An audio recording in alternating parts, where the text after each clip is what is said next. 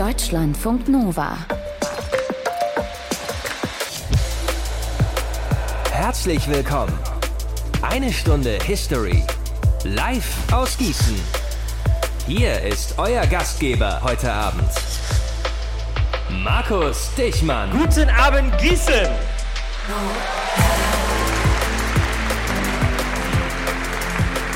Wow, geil! Richtig viele Leute gekommen an so einem Donnerstagabend. Sogar Menschen oben auf der Empore, das sehe ich auch zum ersten Mal, muss ich sagen. Uh, hi. Äh, ja, und auch Hallo an alle Podcast-Hörerinnen und Hörer. Klar, ne? wir werden das Ganze auch als Podcast veröffentlichen. Schön, dass ihr auch dabei seid. Die Leute hier im Saal haben jetzt einen Vorteil. Wir können Ihnen das erste Mal in der Geschichte von Eine Stunde History sozusagen auch was zeigen. Ich erkläre euch aber auch, was gezeigt wird, damit ihr einen kleinen Eindruck kriegt von unserem Thema heute.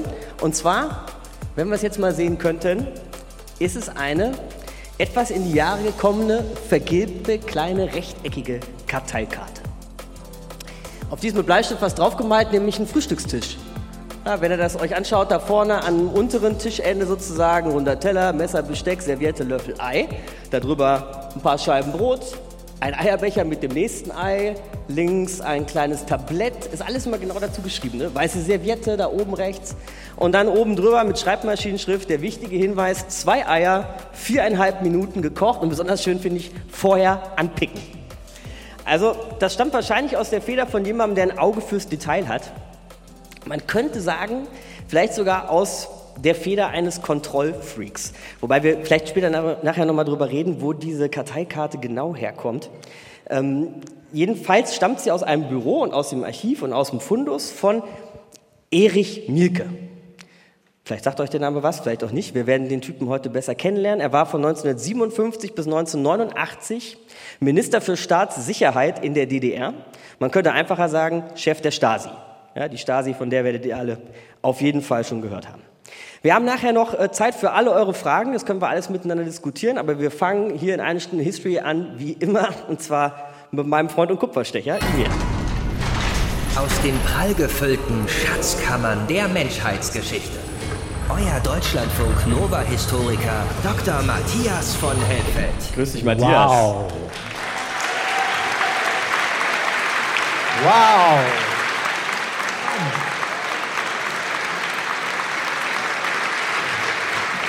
Also ich muss wirklich sagen, ich bin echt überrascht, genauso wie du, dass wir den Laden hier vollgekriegt haben. Finde ich toll. Vielen Dank, dass Sie gekommen sind. Wie magst du dein Frühstücksei? Ja, am liebsten. Viereinhalb Minuten, angepickt? Nee, hart. Hart. Hart.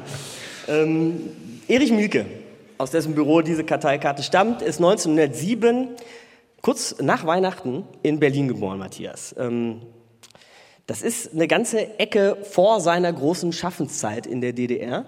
Trotzdem, wir machen das ja immer so, erstmal so einen kleinen Einblick in die Zeiten geben, in denen wir uns befinden. Sprechen wir mal über diese Zeit, denn 1907 Berlin, das ist eine besondere Zeit, in der Erich Mielke geboren wird. Ja, und ich glaube, ich nehme nicht zu viel vorweg, wenn man sagen kann, dass der Deutsche natürlich sehr geprägt ist. Das ist so ein bisschen eine Gegensatzkultur gewesen. Einerseits sehr konservativ, der Kaiser, der also ein sehr starker konservativer Mann, was gab starke konservative Strömungen. Aber andererseits war diese Gesellschaft auch offen für moderne, für neue technische Erfindungen.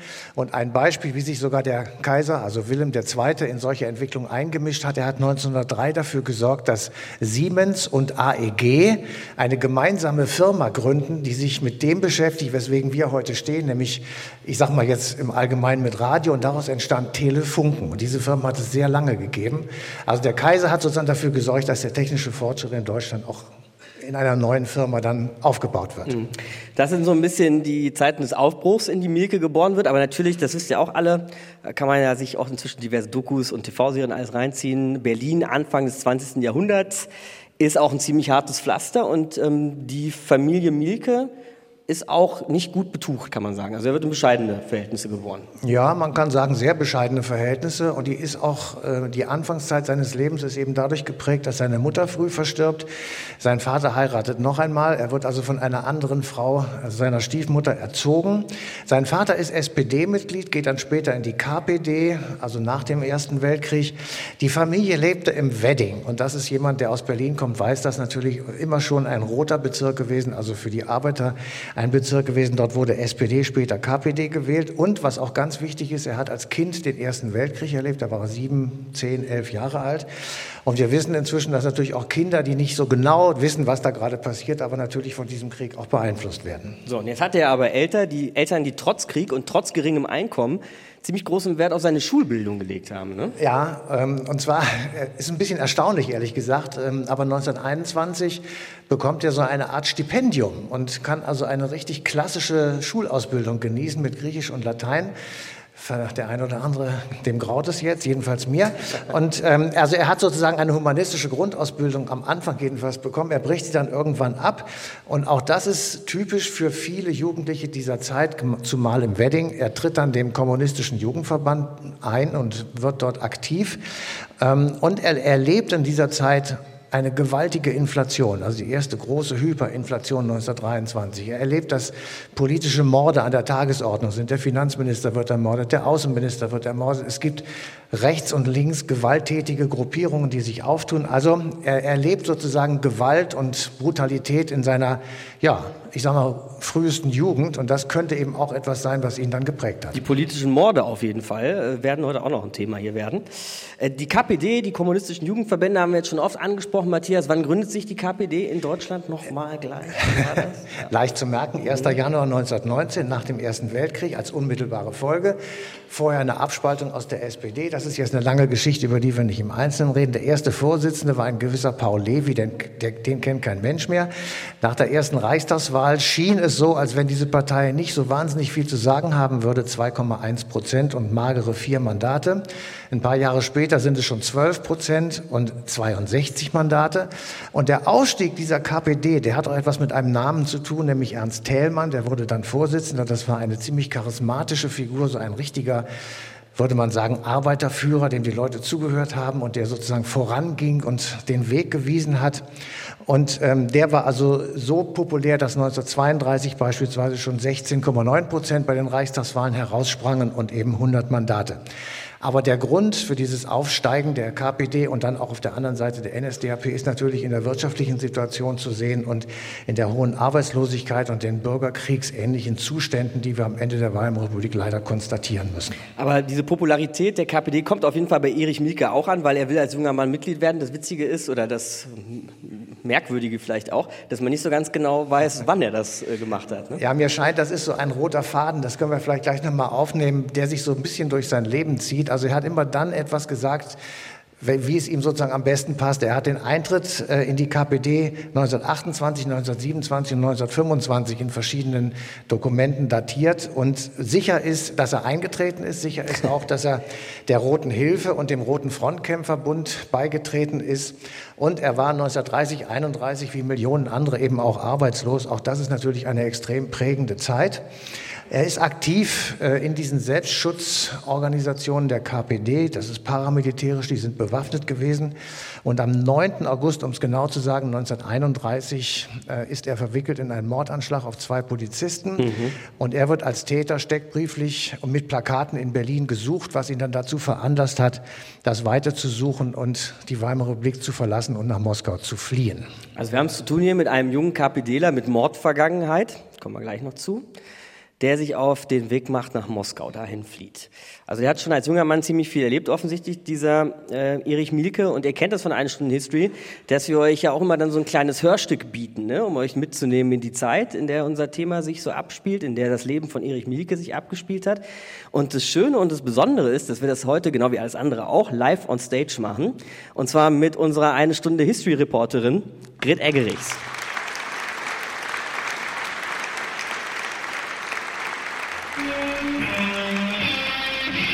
Die es jedem Bürger der DDR möglich macht, über Grenzübergangspunkte der DDR äh, auszureisen. Wann tritt das in Kraft? Das tritt nach meiner Kenntnis ist das sofort. Unverzüglich.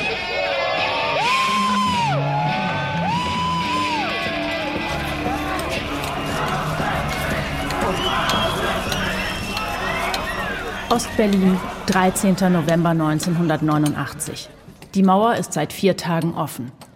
Am Rednerpult der Volkskammer steht ein alter Herr mit schütterem Haar und auffälliger Krawatte. Erich Mielke. Bis vor wenigen Tagen Minister für Staatssicherheit und damit Chef eines der größten geheimen Sicherheitsapparate der Welt. Der alte Mann muss sich für die Angst und den Schrecken rechtfertigen, die die Stasi in der DDR verbreitete.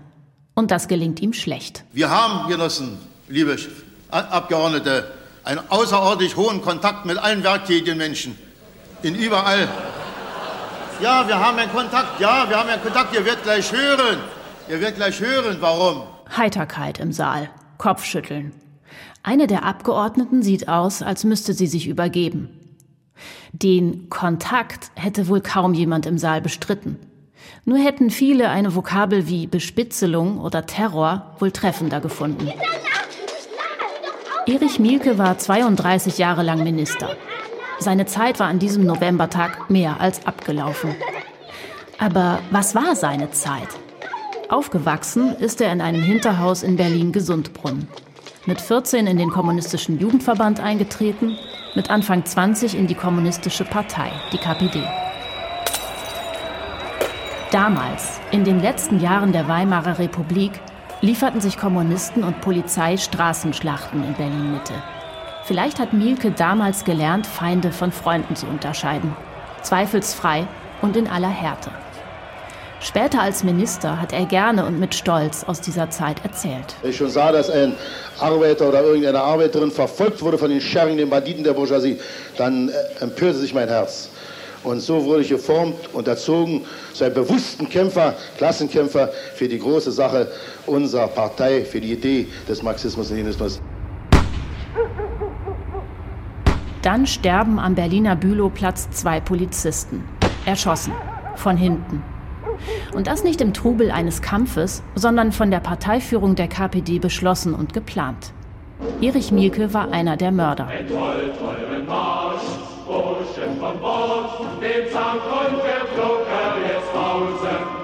Sein Fahndungsplakat hing in den Straßen und er floh in die Sowjetunion. An der Lenin-Schule in Moskau machte er eine Art Ausbildung zum Berufsrevolutionär. Die kommunistische Internationale schickte ihn 1936 in den spanischen Bürgerkrieg. Da blieb er eher hinter der Front als Ausbilder und Dozent, Vielleicht hat er in dieser Zeit aber schon für den sowjetischen Geheimdienst gearbeitet. Das ist nicht belegt. Wenn Mielke später über sich erzählte, dann war seine Lebensgeschichte geradlinig und er selbst immer ein aufrechter Parteisoldat. Eine solche gewaltige Kraftgenossen, die einen Menschen einmal erfasst hat, wie der Marxismus, Leninismus, die lässt ihn nicht mehr los. Und wenn ein guter Mensch ist, ein gutes Herz hat, dann wird er bereit sein, für diese Sache in den Tod zu gehen. Das ist das, was die Faschisten und die Bourgeoisie nicht versteht, dass ein Kommunist für seine Partei lieber stehen stirbt, als dass er kniend weiterlebt. Und das, und das macht uns unbesiegbar. Gegen Ende des Zweiten Weltkriegs arbeitete er für die Organisation Todd. Sicher nicht freiwillig. Trotzdem hat er die Bautruppe der Nazis später in seinem Lebenslauf umbenannt in Arbeiterkompanie. Da aufrichtiger zu sein, war für viele in der Partei schwierig. Denn wer irgendwie in Verdacht kam, kein lupenreiner Kommunist zu sein, den schickten die Stalinisten ins Lager oder direkt in den Tod. Und Mielke wollte offenbar lieber selber über Menschen richten, als zu den Opfern zu gehören. Kurzer Prozess war ein Ausdruck, für den er bekannt wurde. Wir sind nicht gefeiert, leider, dass noch mal ein noch unter uns sein kann. Wir sind nicht gefeiert hier, das leider. Wenn ihr schon jetzt wüsste, dann wird auch morgen schon nicht mehr leben. Ganz kurz. Prozess. Aber wenn ich Humanist bin, deshalb habe ich solche Auffassung. Weil die Schwafel von Wehen, nicht hinrichten und nicht Todesurteil, alles Käse ist gelassen. Hinrichten die Menschen ohne Gesetze, ohne äh, Gerichtsbarkeit und so weiter. 1945 war Mielke zurück in Berlin und bereit, in der sowjetisch besetzten Zone durchzustarten. Die früheren KPD-Genossen kannten ihn aus Berlin oder Moskau und sie wussten von dem Mord am Bülowplatz und machten ausgerechnet ihn zum Polizei- und Justizchef. Trotz oder wegen des Mordes, das ist unklar.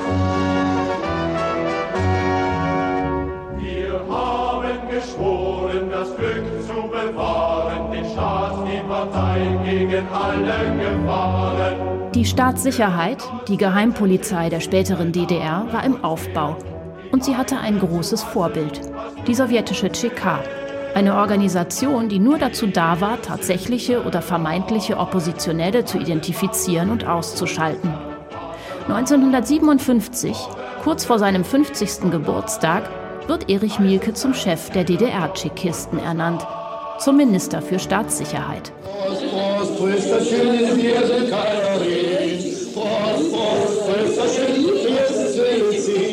Er sang und feierte gern, der Sport und die Jagd waren seine großen Leidenschaften. Zyniker sagten, in seiner Freizeit jagt er wild, im Job jagt er Menschen. Tatsächlich waren die Übergänge zwischen Arbeit und Freizeit fließend. Für den Ausbau seines Jagdgutes hat er über die Jahre 20 Millionen Mark aus dem Budget des Ministeriums abgezweigt. Die Staatssicherheit hat er zu einem riesigen Apparat aufgepumpt. Auch eine kleine Sache nur. Im Ministerium für Staatssicherheit müssen Tschechisten tätig sein, die ihr Handwerk verstehen. Findige Talente, die in der Lage sind, den Feind zu erkennen und ihm, wie ich das schon oft gesagt habe, das Bettlagen unter dem Hinter vorziehen, ohne dass er es merkt. Probiert es mal, Genossen. Unter Genossinnen und Genossen hat er gerne Witze gemacht. Auch seine Rede im November 1989 vor der Volkskammer sorgte für Heiterkeit. Allerdings unbeabsichtigt. Einer der Abgeordneten steht auf und unterbricht Mielke. Einen Moment mal bitte. Ja, bitte. Zur Geschäftsordnung. Ich bitte äh, doch endlich dafür zu sorgen, in dieser Kammer sitzen nicht nur Genossen. Ich bitte, ja, bitte Verzeihung, das ist doch bloß eine, das ist doch nur eine natürliche menschliche Sache. Das ist doch eine formale Frage. Ich liebe, ich liebe doch alle, alle Menschen. Ich liebe doch ich setze mich doch dafür ein. Also ich bitte um Verständnis, wenn ich das gemacht haben sollte, dann bitte ich um Verzeihung um diesen Fehler. Das Schreckliche an der Biografie von Erich Mielke ist wohl, dass der Mann nie gemerkt hat, wofür er hätte um Entschuldigung bitten müssen. Grit Eggerichs für eine Stunde History. Danke. Und Norman Wollmacher am Mischpult. Den kennt ihr jetzt auch. Also wir haben von Erich Mielkes Mord gehört, von seiner Faszination für die sowjetischen Tschechisten. Und insofern passt es ganz gut, dass einer der vielen, vielen Texte, die Jens Giesecke über Erich Mielke geschrieben hat, den Titel trägt Revolverheld und oberster DDR-Tschechist. Jens Giesecke ist Historiker am Leitungszentrum für zeithistorische Forschung und heute zu Gast bei uns auf der Bühne. Herr Giesecke, kommen Sie rauf.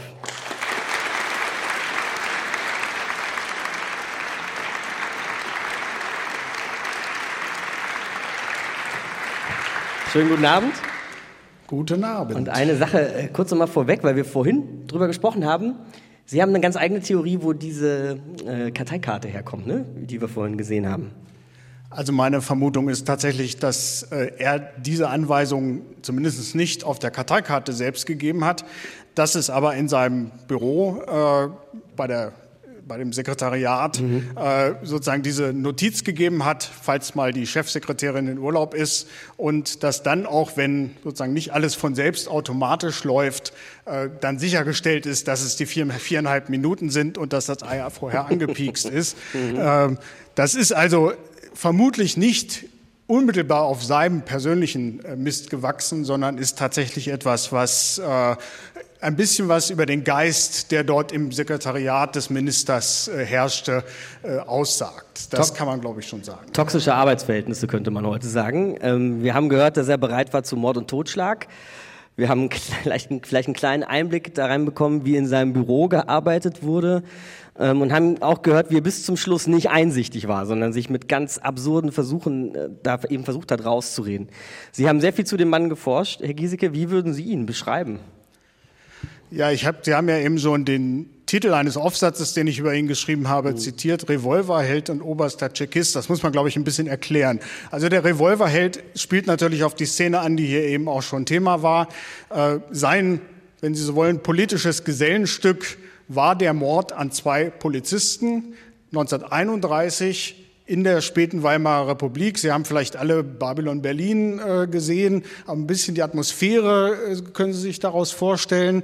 Also eine Situation, in der die Weimarer Republik, die Demokratie schon akut gefährdet ist äh, und in der zwei sozialdemokratische Polizisten noch dazu, wie man weiß, äh, eben von einem kommunistischen äh, Jungkommunisten eben ermordet werden. Er hatte noch einen Komplizen und das ist sozusagen sein Start in sein politisches Leben, wenn Sie so wollen. Mhm. Und der oberste DDR-Tschechist kommt dann eben hinzu, äh, CK, muss man vielleicht erklären, ist die sowjetische Geheimpolizei 1917 gegründet und das war das Vorbild auch für die DDR-Stasi und auch für Erich Mielke persönlich. Also Tschechist zu sein, zu dieser glorreichen, aus seiner Sicht äh, Tradition zu gehören. Haben wir ihn ja auch eben selber wichtig. gehört, ne? dass er genau. von den Tschechisten auch äh, so lobend und fasziniert gesprochen hat. Äh, vielleicht auch nochmal zu diesen ersten Jahren des jungen Mielke in der Weimarer Republik. Wie würden Sie dieses Leben beschreiben? Wir haben gehört, aus was Verhältnissen er kam. War das für ihn prägend? Ja, das war natürlich zum einen die Armut und es war aber die Atmosphäre des Berliner Wedding, des roten Wedding, äh, eine Atmosphäre, die sehr gewalttätig war. Es gab eben harte Auseinandersetzungen mit den aufsteigenden Nazis der SA, aber eben auch mit den Kräften der demokratischen Weimarer Republik. Die SPD galt damals, galten als Sozialfaschisten, mhm. also als eine andere Variante der Nazis gewissermaßen und so fügte sich dann eins zum anderen. Wie kommt er denn aber zum Kommunismus? Also wir haben gehört, er lebte im roten Wedding. Klar, irgendwo wird es da Verbände und Jugendgruppen gegeben haben, wo er mal Anschluss findet. Aber es muss ja trotzdem irgendeine Art Initialzündung gegeben haben, wo er gesagt hat, ja, jetzt mache ich mit. Naja, sein Vater und seine äh, Ziehmutter, also Stiefmutter, äh, waren bereits Kommunisten. Das war also gewissermaßen selbstverständlich, in diese äh, Szenerie hineinzuwachsen. Es gab Arbeitersportvereine, die kommunistisch geprägt waren. Es gab den Jugendverband. Und also es war, es war umgekehrt, die Frage wäre interessanter, wie, wieso wäre wie er nicht er Kommunist aha. geworden? Ja, wie hätte er der Sache aus dem Weg gehen können? Ein anderes spannendes Kapitel, das wir bei Grit gerade schon gehört haben, ganz kurz zumindest, ist, dass er dann auch im Spanischen Bürgerkrieg war. Ähm, vielleicht nochmal ganz kurz Zusammenfassung. Es kämpfen also reaktionäre Monarchisten und Faschisten eben zum Teil auch gegen Republikaner, aber auch Sozialisten, Kommunisten, Anarchisten, die da mitkämpfen. Und Erich Mielke ist dabei. Was, was hat er da gemacht? Na, er war natürlich nicht alleine. Es gab sehr viele deutsche Kommunisten, oft vorher in der Sowjetunion im Exil gewesen, nach der Machtergreifung der Nazis 1933. Und so wie Erich Mielke, der von 33 bis 36 dort eine Ausbildung bekommen hat in Moskau, äh, sind eben auch viele andere nach, äh, nach Spanien gezogen, um dort für die Republik und damit für den Kampf gegen Franco, gegen die Faschisten anzutreten. Sie haben vom, vom Gesellenstück gesprochen, diesem Mord an den Polizisten, um dann in der KPD sich äh, was aus sich zu machen, war ein spanischer Bürgerkrieg und auch das Exil in Moskau sozusagen das Gesellenstück, um dann in der DDR gleich ganz oben bei der Spitze dabei zu sein. Da macht er ja sehr schnell Karriere, ne, wenn man überlegt, dass er gerade erst wieder zurückgekommen ist. Ja, die Zeit war allerdings äh, sehr viel verworrener, weil nach dem Spanischen Bürgerkrieg er für einige Jahre in Belgien, in Frankreich untertauchen musste während des Zweiten Weltkriegs. Äh, das fiel in seiner Biografie. Wir sprachen vorhin schon darüber, äh, dass da auch manchmal etwas gerade gebogen ja. wurde in den, äh, in den Darstellungen. Äh, das fiel dann gerne herunter. Aber es war in der Tat seine Rolle als Offizier äh, der Interbrigaden in Spanien tatsächlich seine Rolle als jemand, der für Personalfragen zuständig war, der gut und schlecht äh, unter den äh, Interbrigad Interbrigadisten äh, sortierte und der zum Beispiel auch Trotzkisten und äh, Anarchisten, die es in Spanien damals auch sehr viel gab in den Interbrigaden, aktiv bekämpfte. Mhm. Und diese doppelte Zielsetzung gegen die Nazis, gegen die Faschisten, aber gleichzeitig auch gegen alle Arten von Abweichlern in der Arbeiterbewegung, das war sozusagen das Lebenselixier. Er schafft es dann ja aber ganz an die Spitze, bis, ins, äh, bis zum Posten des Ministers für Staatssicherheit. Können Sie vielleicht diesen Weg auch nochmal skizzieren, dann äh, nach, nach seiner Rückkehr sozusagen? Ja, er ist 45 dann nach Berlin zurückgekommen und hat sofort Ämter bei der Polizei also in Ostberlin mhm. bei der Polizei äh, bekommen. Und das war gewissermaßen seine berufliche entscheidende Weichenstellung. Äh, Polizeiaufgaben, Organisationen äh, auf diesem Gebiet und eben die, die der bewaffnete Verteidigung der Sowjetmacht beziehungsweise dann der DDR, das war seine Hauptaufgabe, auf der er seine Qualitäten bewies. Es kommt hinzu, durch den Polizistenmord von 1931 war klar, er das war sozusagen, diese Akte gab es immer noch und äh, er war sozusagen mit seinem ganzen Leben darauf angewiesen, dass diese Sowjetmacht bestehen bleibt, weil sonst drohte dass er wieder vor Gericht gestellt wird. Denn es war, es war kein Mord gegen Nazis oder sowas, sondern es waren eben zwei sozialdemokratische Polizisten, die er ermordet hatte. Mhm. Danke, Herr Giesecke. Bleiben Sie noch einen Moment bei uns auf der Bühne oder noch eine ganze Weile. Ähm, wir wollen den Herrn Mielke, Erich Mielke, jetzt aber auch mal Mielke sein lassen und uns vielleicht, Matthias, die Institution, die Stasi dahinter nochmal als Ganzes anschauen. Gegründet am 8. Februar 1950 so ist es. Mit welchen Aufgaben eigentlich? Naja, es gab sehr viele Aufgaben, jedenfalls auf dem Papier. Natürlich stand ganz oben Sabotage, Abwehr und Kampf gegen feindliche Spione und was man alles so machen kann. Aber das war nur am Anfang. Es kam relativ schnell dazu, dass auch eigene Bürger beobachtet wurden, sage ich jetzt erst einmal am Anfang, und dann auch bespitzelt wurden. Es gab mehr und mehr Überwachung und Kontrolle der DDR-Bevölkerung. Es wurden Akten angelegt, es wurden Observationen gemacht, es wurden Inhaftierungen durchgeführt. Im Grunde genommen äh, breitete sich allmählich in der DDR aus vielerlei Gründen so eine, ein Mehltau über die Gesellschaft, weil eben sehr viele äh, Familien davon betroffen waren, dass sie mit Stasi in Kontakt kamen, wie eben der Mielke in der Rede gesagt hat. Sie hatten tatsächlich Kontakt, aber wurden eben überwacht. Das war ihr Kontakt. Das konnte sein Schwierigkeiten am Arbeitsplatz. Das konnte sein Verlust des Studienplatzes. Das konnte sein einfach ausgesondert zu werden aus Sportvereinen und so weiter. Dass man einfach Dinge nicht mehr machen konnte, die man gerne machen wollte. Man hat sehr oft den Fall gehabt, dass Menschen dadurch traumatisiert wurden und außer Landes getrieben wurden. Bis 1961 zum Bau der Mauer war das auch erstmal nicht so ein großes Problem. Und wer damit in Berührung kam, das haben wir dann auch 1990 und folgende Jahre gemerkt, hat ein lebenlanges Trauma davon davongetragen. Ähm, die Leute sind nicht damit zurechtgekommen und man kann einfach sagen, dass die Stasi in vielfältiger Weise das Land zersetzt hat, aber in dem Sinne, wie es eben sie selbst definiert haben. Menschen wurden kaputt gemacht, Menschen mussten das Land verlassen und es war einfach nur die Frage, bist du für oder gegen das Regime, warst du dagegen, hattest du ein Problem. Ja, mein Großvater und mein Vater sind in Sachsen-Anhalt geboren, saßen beide im Laufe ihres DDR-Lebens, dort war auch im Gefängnis, haben beide ihren Beruf verloren. Unser Nachbar stellte sich als IM heraus. Insofern, das sind die Geschichten, die in solchen Familien und in unserer Familie auch weitererzählt werden. Unglaublich finde ich, aber das muss ja auch so sein, wenn du überlegst, wie viel sie bespitzelt und ausspioniert ja. haben, wie riesig dieser Laden gewesen ist. Ja, da gibt es Zahlen, die schwanken. Wir werden das wahrscheinlich gleich noch ein bisschen verifizieren können. Ich habe gefunden 90.000 Festangestellte und etwa 190.000 sogenannte inoffizielle Mitarbeiter, die berühmten IMs. Herr Giesecke, was sagen Sie? Welche Zahlen würden Sie nehmen? 91. 91.015 waren es genau am oh, wow. 31. Okay. Oktober äh, 1900. Ich kann mir vorstellen, dass das gut dokumentiert also, war, war, wie viele Leute da arbeiten. War, war, gar nicht, war gar nicht so falsch recherchiert. aber es gab eben noch etwas, das will ich auch mal versuchen richtig auszusprechen, das Wachregiment Felix Dzerzhinsky und diese bestand aus 10.000 bewaffneten Personen. Das war also im Grunde genommen eine Polizei in der Polizei, im Staat im Staat sozusagen. Und die stand eben unter der Kontrolle von Erich Mielke. Also man kann durchaus sagen, das Ministerium für Staatssicherheit, das berühmte MFS, das war eine wirklich mächtige Institution in der DDR. Und ähm, man musste sich tatsächlich in Acht nehmen, mit ihr eben in, nicht in falsche Kontakte zu kommen. Versuchen wir uns das mal vorzustellen, diese Zeit, dieses Leben mit der Stasi, in dem wir jetzt gemeinsam wieder zuhören, äh, und zwar Magitta Kuppler zuhören. Frau Kuppler wird 1961 geboren, zufälligerweise, komischer Zufall, am 13. August, also am Tag des Mauerbaus, wird in der DDR groß und ist später entscheidend auch daran beteiligt, die Stasi einzustampfen. Das hören wir gleich am Ende des Gesprächs mit ihr.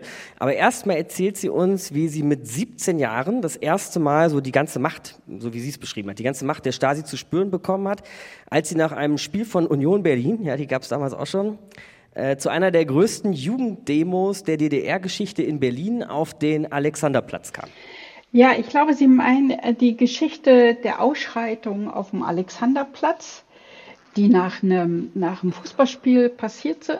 Und im Zuge dieser, ja, sag ich mal, dieses Kampfes der Jugend mit der, oder das Anlegen der Jugend mit der Staatsmacht, äh, hat die Staatsmacht sehr zurückgeschlagen und sie hat sie was da, ich habe ja in Berlin gelebt und bin in Berlin aufgewachsen und dann sind Mitarbeiter des Ministeriums für Staatssicherheit durch die Schulen, zumindest durch meine Schule gegangen und haben gezielt Menschen, ich würde sagen Jugendliche, äh, nee, nee, nee, sind ja Mitschüler gewesen, herausgepickt und ich glaube, heutzutage würde man sagen, zur Abschreckung der anderen.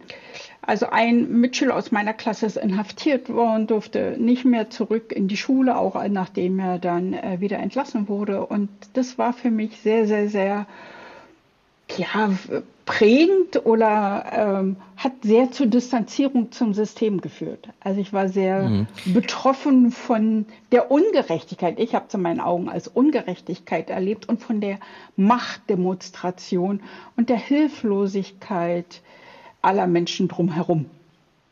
Wenn ich mir das jetzt mal so versuche vorzustellen, dass vielleicht meine Anwesenheit bei einem Fußballspiel, bei einer Demonstration, vielleicht mal eine falsche Unterschrift unter irgendeiner Initiative oder so, mhm. dass ich mir damit vielleicht sogar eine Schulkarriere vermasseln kann. Vielleicht können Sie uns dann noch mal erklären, wie sich die Stasi eigentlich so auf den Alltag in der DDR ausgewirkt hat. Das muss ja irgendwo im Hinterkopf immer so im Nacken eigentlich gesessen haben. Ich weiß gar nicht, ob es immer am Nacken gesessen hat, aber es gibt immer so mhm. eine Grundsache. Also ich durfte ja damals danach nach diesen Vorfällen auch nicht mehr meine Schule betreten. Ich habe immerhin noch einen Schulabschluss gekriegt, aber ich durfte nicht mehr hingehen. Bin sozusagen aus dem Kollektiv der Klasse ausgeschlossen worden als jemand, mhm. der sich nicht richtig verhalten hat. Und die, Was genau Situation, wurde Ihnen denn eigentlich dann zu, äh, vorgeworfen? Ja, wir haben, was genau wurde äh, Ihnen denn eigentlich vorgeworfen? Mir wurde vorgeworfen, und ich hatte es ja auch gemacht, wir haben an diesen Jungen aus unserer Klasse, der inhaftiert wurde, zu Weihnachten eine Weihnachtskarte geschrieben.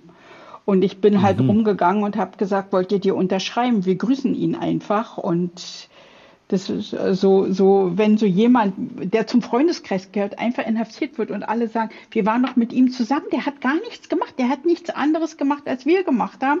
Da war es einfach so ein bisschen ein Bedürfnis, Nähe herzustellen. Und er hat hinterher auch gesagt, er ist der Einzige gewesen, der in der Haft Post von seiner Schulklasse bekommen hat, wo sich eben nicht alle weggeduckt haben, sondern es stand ja auch mhm. nichts Schlimmes drin, außer wir wünschen dir schöne Weihnachten oder so und wir denken an dich. Aber es hat eben gereicht. Es hat gereicht, dass man sozusagen sich gegen den Staat stellt, in Frage stellt, ob die Inhaftierung rechtmäßig gewesen ist.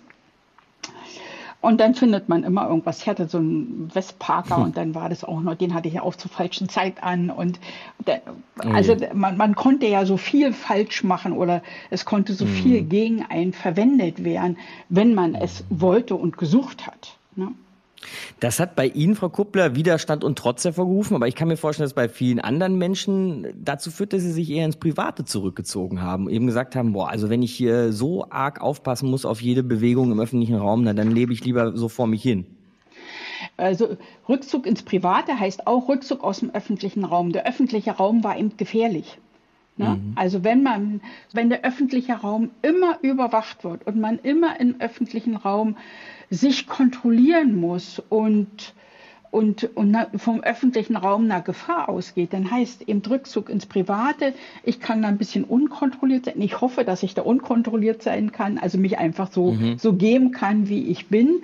Und das eine schließt das andere nicht aus. Natürlich löst auch eine Trotz und eine, bei mir zumindest, oder so ein Gefühl von Ungerechtigkeit und wo kann ich mein Gerechtigkeitsgefühl ausleben und was kann ich denn machen?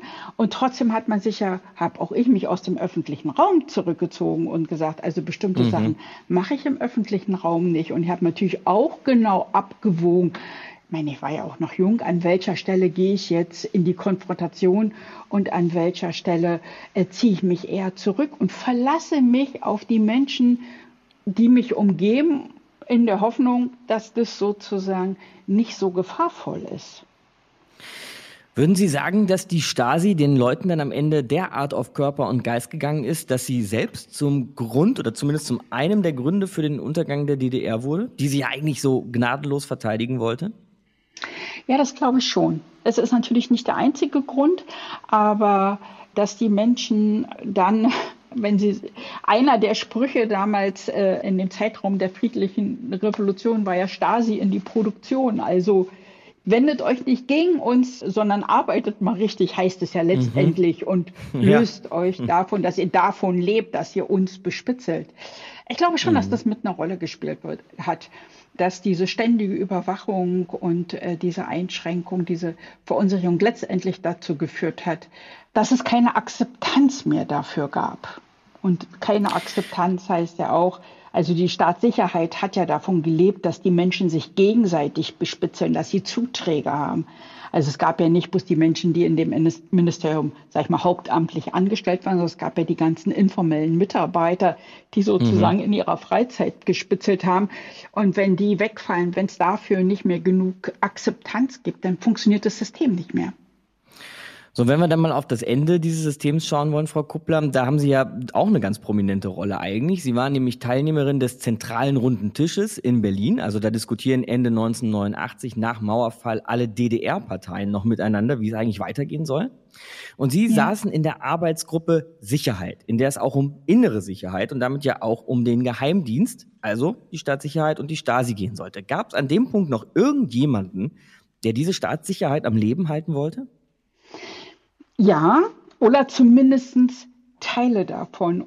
Also ich glaube, mhm. das Wesentliche war, dass man eigentlich versucht hat, also dass die Staatssicherheit selber versucht hat, Aufarbeitung zu verhindern, indem mhm. Daten geschreddert wurden, äh, indem versucht wurde, Zugang zu minimieren zu sagen, was damals vielleicht noch nicht ganz so deutlich war, was aber die Geschichte gezeigt hat, dass ja auch in den Oppositionsgruppen und in den Parteien der DDR sowieso auch wiederum Stasi-Mitarbeiter waren.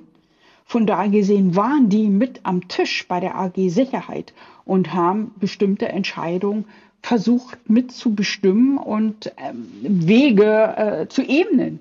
Also dass damals das Ministerium nicht gleich aufgelöst wurde, sondern erstmal überführt wurde in das AFSS, also Ministeramt für nationale Sicherheit, ist ja auch ein Zeichen mhm. dafür, dass man versucht hat, es zu retten. Na? Mhm. So, also die Mitarbeiter selber erstmal gesagt haben, wir müssen das retten. Wir haben ja auch noch die Auslandsaufklärung und das kann man nicht einfach alles auflösen. Also da gab es schon Schritte, wo ich denke, es gab Menschen, die sehr staatssicherheitnah waren oder direkt dort involviert waren, die versucht haben, das Ministerium zu retten. Mhm. Von heute gesehen, sind Sie zufrieden, wie wir diese Stasi und die Zeit aufgearbeitet haben? das ist eine interessante Frage. Ich sage immer, dafür, dass wir das in unserer Freizeit im Ehrenamt gemacht haben, war das ja. super, was wir gemacht haben.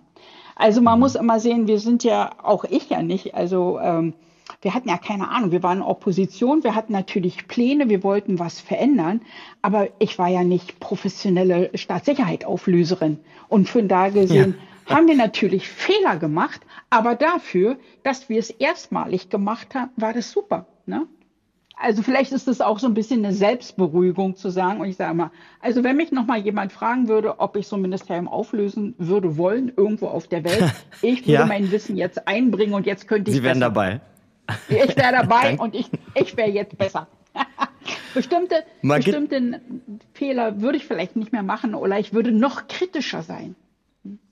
Margitta Kuppler, danke fürs Gespräch. Sehr gerne. Dafür, dass sie es erstmalig gemacht hat.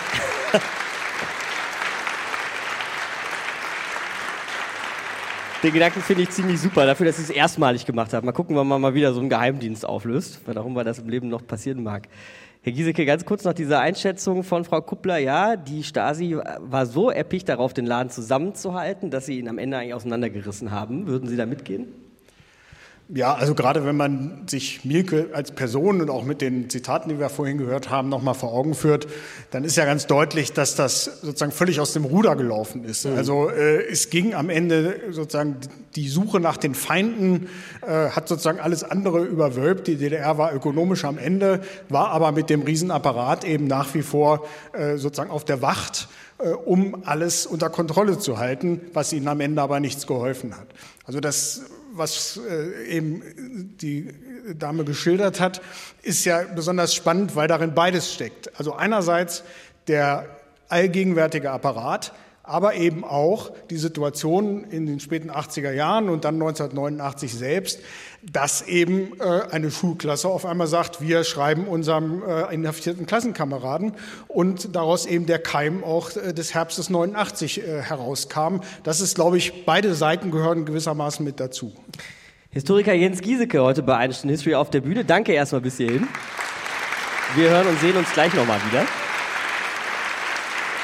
Und äh, Matthias, wir kommen jetzt noch mal zu einer Aufgabe der Stasi, die heute immer wieder angesprochen oder zumindest erwähnt wurde, nämlich, dass sie auch ein, äh, eine Auslandsbranche hatte, wenn du so ja. wolltest. Also auch Geheimdienst im Ausland, als sich solcher beschäftigt haben, sprich besonders gerne in der Bundesrepublik, also in Westdeutschland.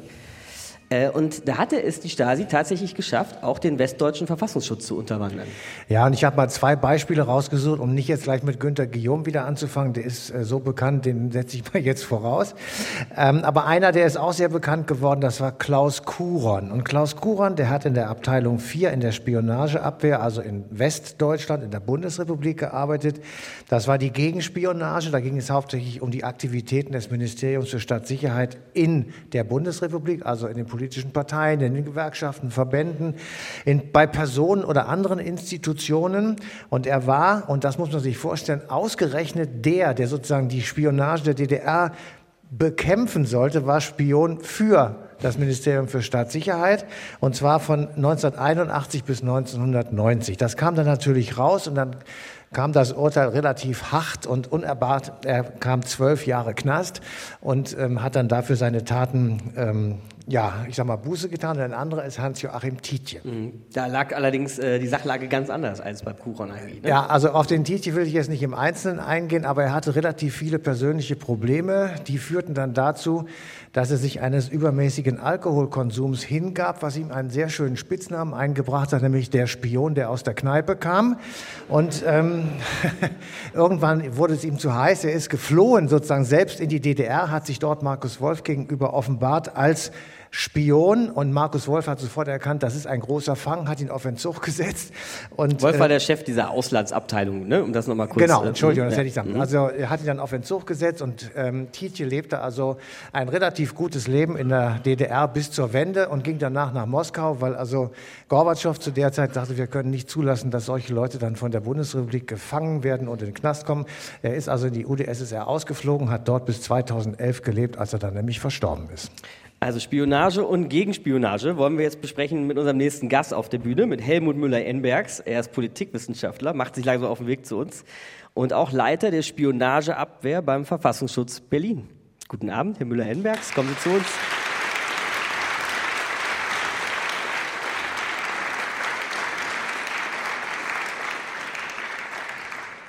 Ich muss ja erstmal ganz neugierig fragen, was macht man eigentlich in der Spionageabwehr so? Spione finden und daran hindern, dass sie uns schaden. Soll ich es illustrieren? Ja, gern. Sehr, sehr gern, muss ich sagen. Wir sind ja hier bei Erich Mielke und der Stasi und die hatte eine Abteilung 4. Diese Abteilung 4 befasste sich mit der Frage, wo kann man in einer Spannungsperiode die Bundesrepublik Deutschland empfindlich treffen? Talsperren, Kernkraftwerke, besondere Verkehrskonzentrationen, Leitung, Leitungen äh, bei der Deutschen Bundesbahn, welche man beschädigen muss, meinetwegen in Norddeutschland, ähm, um das Leben der Bundesrepublik lahmzulegen. Spionageabwehr möchte gerne wissen, wer gibt diese Informationen an einen anderen Nachrichtendienst und versucht das zu vermeiden. Mhm. Da auch noch ein bisschen Illustration, wie das am Ende funktioniert, oder gehen wir dann zu sehr ins Detail? Wir wollen keine Geheimnisse ausplaudern. Ne? Die, genau das ist der Punkt. Aber wie oft hat man es mit dem Leiter der Spionageabwehr zu tun, Herr Müller-Embergs? Da muss ich fragen. Äh, es wäre so ein Vergnügen, die Geheimnisse der Spionageabwehr offenzulegen. Schreiben Sie so ein der, Buch, wenn Sie im Ruhestand sind. Der Nachteil ist jedoch, dann äh, wissen die von der anderen Feldpostnummer, mit welcher Rezeptur wir arbeiten. Wir werden einen Teufel tun. unsere Rezeptur überhaupt nur aufzuschreiben. Das ist nur ein tradiertes, mündlich übertragenes Wissen, quasi ein Geheimrezept. Wir haben uns vorhin schon kurz unterhalten über Kuron und Tietje, die beiden Spione. Und da haben Sie zu mir gesagt, Herr Müller-Enbergs, das sind gar nicht die eigentlich spannenden Fälle. Da gibt es noch viel interessantere in der Geschichte zwischen BRD und DDR.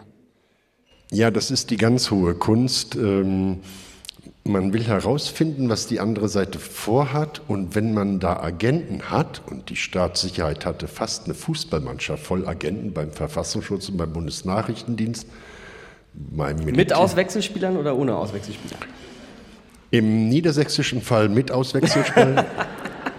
beim militärischen Abschirmdienst gleich den Vizechef. Also die hatten da schon starke Bataillone etabliert. Was weniger bekannt ist, dass auch bundesdeutsche Dienste Quellen hatten beim Ministerium für Staatssicherheit. Der Verfassungsschutz spricht nicht gerne darüber, aber zwei Beispiele könnte man mal nennen. Mhm. Das erste Beispiel 1953, alle im Publikum kennen den 17. Juni, ein Volk begehrte auf. Und die Staatssicherheit war bemüht, Beweise zu finden, dass es ein faschistischer Putsch war. Es war Blödsinn, es war eine ideologische Formel.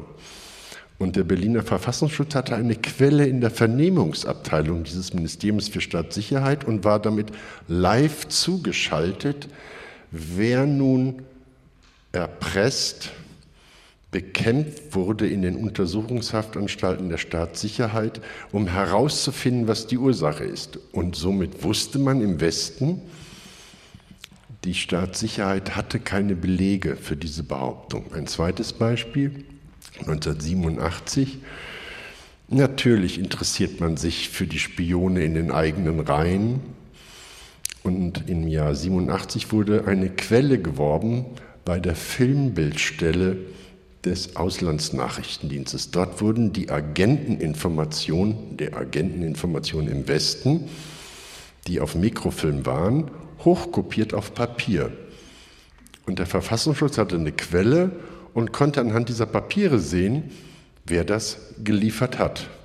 Die Quelle arbeitete nicht lange, weil eine Diktatur hat gewisse Vorteile gegenüber der Demokratie. Die Grausamkeit besteht darin, ein hermetisch abgeschlossener Raum. Die Quelle arbeitete kein Jahr und wurde auch verurteilt. Mhm.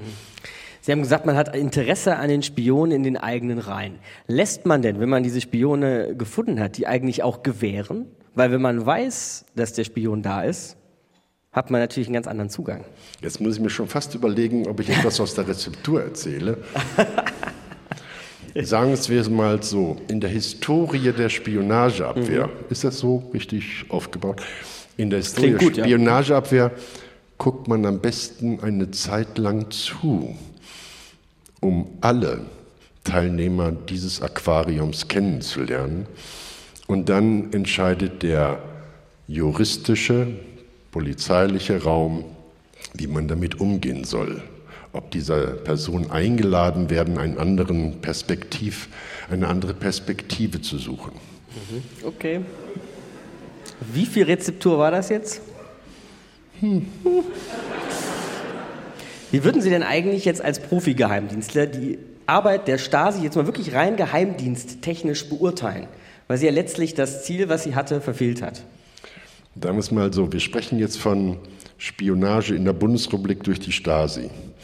Da müssen wir tatsächlich einräumen, wenn man das als Fußballspiel beschreiben wollte, was eine Verniedlichung darstellt, haben die fast immer in Führung gelegen. Zweistellig, ja. dreistellig. Okay. Aber was ist das für ein großer Vorteil, wenn bei Abpfiff des Spieles die Niederlage feststeht und auch noch gleich die Insolvenz hinterher folgt? Insofern ja. hat das viel Menschenleben gekostet, im wahrsten Sinne des Wortes, Biografien beschädigt Unterm Strich blieb nur ein Wissensvorsprung der DDR letzthin, der aber dank der intellektuellen Kompetenzen eines Erich Mieke keinen Vorteil gebracht hat. Wir waren vorhin mit Frau Kuppler in dieser Zwischenphase, November 89 bis März 1990. Da wird die Stasi also, um es mal kurz zu fassen, langsam Stück für Stück auseinandergenommen, bis im März dann fast alle Festangestellten praktisch entlassen waren. War nur noch so eine Rumpftruppe, glaube ich, übrig, die versucht hat, das abzuwickeln. Gab es da äh, dann an diesem Punkt zwischen Stasi, Rest und westdeutschen Behörden irgendeine Zusammenarbeit? Mehr Feind, wenn man die etwas belastete Vokabel äh, doch in den Mund nehmen möchte, als zwischen westlichen Nachrichtendiensten und östlichen Nachrichtendiensten kann man sich in einem nicht militärischen Krieg nicht vorstellen. Anders ausgedrückt, es gab keine Kooperation. Die bundesdeutschen Dienste waren sogar politisch, sie unterliegen dem Primat des Politischen, auferlegt worden, bis zum 3. Oktober 1990 nichts zu tun. Bis zur Wiedervereinigung. Da die amerikanischen Dienste einem anderen Verfassungsprinzip folgten, waren die quasi durchgehend aktiv und hatten reiche Kollekte eingesammelt, während die bundesdeutschen Dienste erst am 3. Oktober 1990 000 nur Uhr überhaupt erst auf die Bühne treten durften. Sie hatten also quasi ein Staat-Handicap. Mhm von Kooperation mit der Institution kann dann schon zeitlich gesehen es nicht möglich gewesen sein. Stimmt. Sie haben gerade sogar das Wort Feind in den Mund genommen. Was hat man denn dann mit diesen abertausenden Menschen gemacht, die in der Stasi gearbeitet haben? Naja, dafür war ja nicht der Nachrichtendienst Nö. zuständig. Wenn man guckt, was aus den Hauptamtlichen geworden ist, muss man schon sagen, dass in bestimmten Regionen der neuen Bundesländer, so nannte man nun mal alles nach äh, östlich der Elbe, eine beachtliche Portion Mittelstand geschaffen wurde. Die meisten sind recht gut äh, aus der Situation, die Hauptamtlichen sind recht gut aus der Situation hervorgegangen. Erich Mielke weniger, er hatte altersbedingt auch nur ein Limit an Lebenszeit und das füllte er auch zum Teil in der Untersuchungshaft aus. Also die Generation der alten Stalinisten, die noch aus der Weimarer Republik kamen und im Ministerium für Staatssicherheit Leitungsfunktionen hatten, ähm, die warteten auf die Abrufung, aber die anderen äh, sind sehr, sehr gut durchgekommen. Helmut Müller-Embergs, vielen Dank für das Gespräch bis hierhin erstmal und nochmal einen Applaus haben Sie sich auf jeden Fall verdient für Teile der Rezeptur.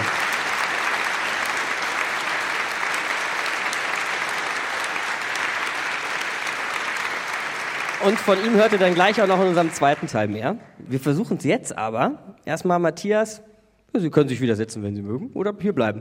Was ist Ihnen lieber? Der Verfassungsschutz bleibt ja. immer gerne. Dann bleiben Sie hier. Ihr müsst euch überlegen, ja, alles, was ihr sagt.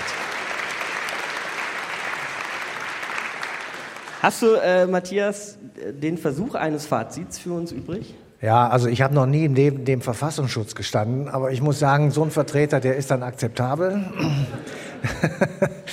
ähm, ich hatte auch schon andere Erfahrungen, also das will ich jetzt aber nicht äh, weiter ausführen. Aber Hä? Du fragst Zeit, jetzt nicht nach. Ja. Nein, nein. Also Gab es da, da mal einen Abschnitt? also, ähm, bei der Beschäftigung mit diesem Thema und der Vorbereitung zu dieser Sendung, muss ich wirklich sagen, war ich oft erschrocken. Weil mir geht dann so durch den Kopf, wann hat das eigentlich alles angefangen? Und ich gehe davon aus, dass die Gruppe Ulbricht, äh, die äh, kurz nach dem Kriegsende 45 aus Moskau nach Berlin geschickt wurde, zwar natürlich einen Auftrag hatte, aber irgendwie auch wahrscheinlich doch irgendwie auch einen guten Ansatz hatte. Die wollten nicht von vornherein solche Tiere werden und Verbrecher werden, wie sie dann letztendlich wurden. Und ähm, ich habe mir dann überlegt, wir sind ja in einer freien Gesellschaft aufgewachsen, wir können uns das alles nicht vorstellen, jedenfalls jene, die, zu denen ich gehöre, die also das Glück hatten, im Westen geboren zu werden. Insofern war ich zwar oft in der DDR Gast und auch einigermaßen offiziell und habe dann sehr großartig gestaunt. Also mein Fazit lautet, während den Anfängen, wir müssen wirklich dafür sorgen, dass unsere Zivilgesellschaft so groß, so stark und so dick ist, dass sie äh, genügend Kraft hat, sich gegen alle Versuche zu wehren, die von Staatswegen kommen könnten, uns die Freiheit zu nehmen. Und man sieht das, wenn man jetzt Staaten sich anguckt, die zurzeit sehr in den Nachrichten vorkommen, vor allem Russland. Der Beginn des Krieges war vor acht Monaten. Aber die Vorbereitungen haben vor zehn Jahren begonnen, nämlich das Aufräumen einer Gesellschaft, das Mundtotmachen von Opposition und das Kaputtmachen, Zerstören von Zivilgesellschaft, Fernsehstationen, Radiostationen, Zeitungen, Buchverlage etc. Das ist unser Gold und das müssen wir verteidigen, koste es, was es wolle.